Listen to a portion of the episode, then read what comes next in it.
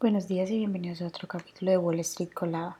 Hoy viernes 8 de septiembre los futuros del Dow Jones bajaron un 0.1%, los futuros del S&P 500 bajaron un 0.1% y los futuros del Nasdaq bajaron un 0.1%, mientras que los futuros del petróleo subieron un 0.5% hasta los 87,30 dólares el barril y los futuros del Bitcoin bajaron un 0.13%.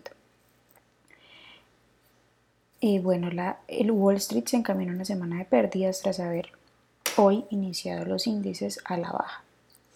Los inversores además están preocupados por las posibilidades de nuevas subidas de, de las tasas de interés por parte de la Reserva Federal, aunque la gran mayoría de los analistas de la Reserva Federal espera que se mantengan sin cambios en la próxima reunión que se llevará a cabo este mes.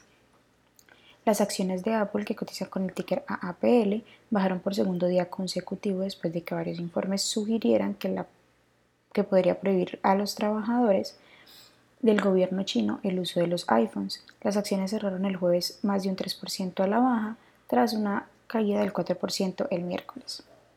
General Motors, que cotiza con el ticker GM, les propuso el jueves un nuevo acuerdo de contrato a los empleados representados por United Auto Workers que, ofrecería, un aumento salarial del 10% para la mayoría de los trabajadores. Sin embargo, el presidente del sindicato dijo que esta oferta está muy por debajo de sus exigencias en un momento en el que las negociaciones laborales se agitan a una semana de la fecha límite antes de huelga. Taiwan Semiconductor, que cotiza con el ticket TSM, informó que las ventas de agosto aumentaron ligeramente en comparación con las de julio, alcanzando los 5.89 mil millones de dólares. Goldman Sachs, que cotiza con el ticker GS, está planeando otra ronda de recortes de la plantilla laboral, que se espera que comience a finales de octubre. Esta medida forma parte del ejercicio anual que podría afectar entre el 1 y 5% de los empleados de la empresa. Las acciones de DocuSign, que cotiza con el ticker DOCU, subieron más de un 3% tras haber presentado resultados y previsiones mejores de lo esperado. La compañía reportó un EPS de 0.72 sobre ingresos de 687.7 millones de dólares. Las acciones que tenemos hoy con proyección bullish son AGBA Group Holdings, que cotiza con el ticker AGBA y ha subido más de un 38%.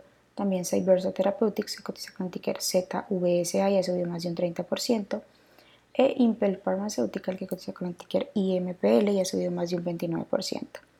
Y las acciones que tenemos con predicción bearish son Bloom Social Enterprise que cotiza con el ticker GROM y ha bajado más de un 33%, Digital Media que cotiza con el ticker DMS y ha bajado más de un 23%, y Kaizen Auto Holdings que cotiza con el ticker KXIN y ha bajado más de un 18%.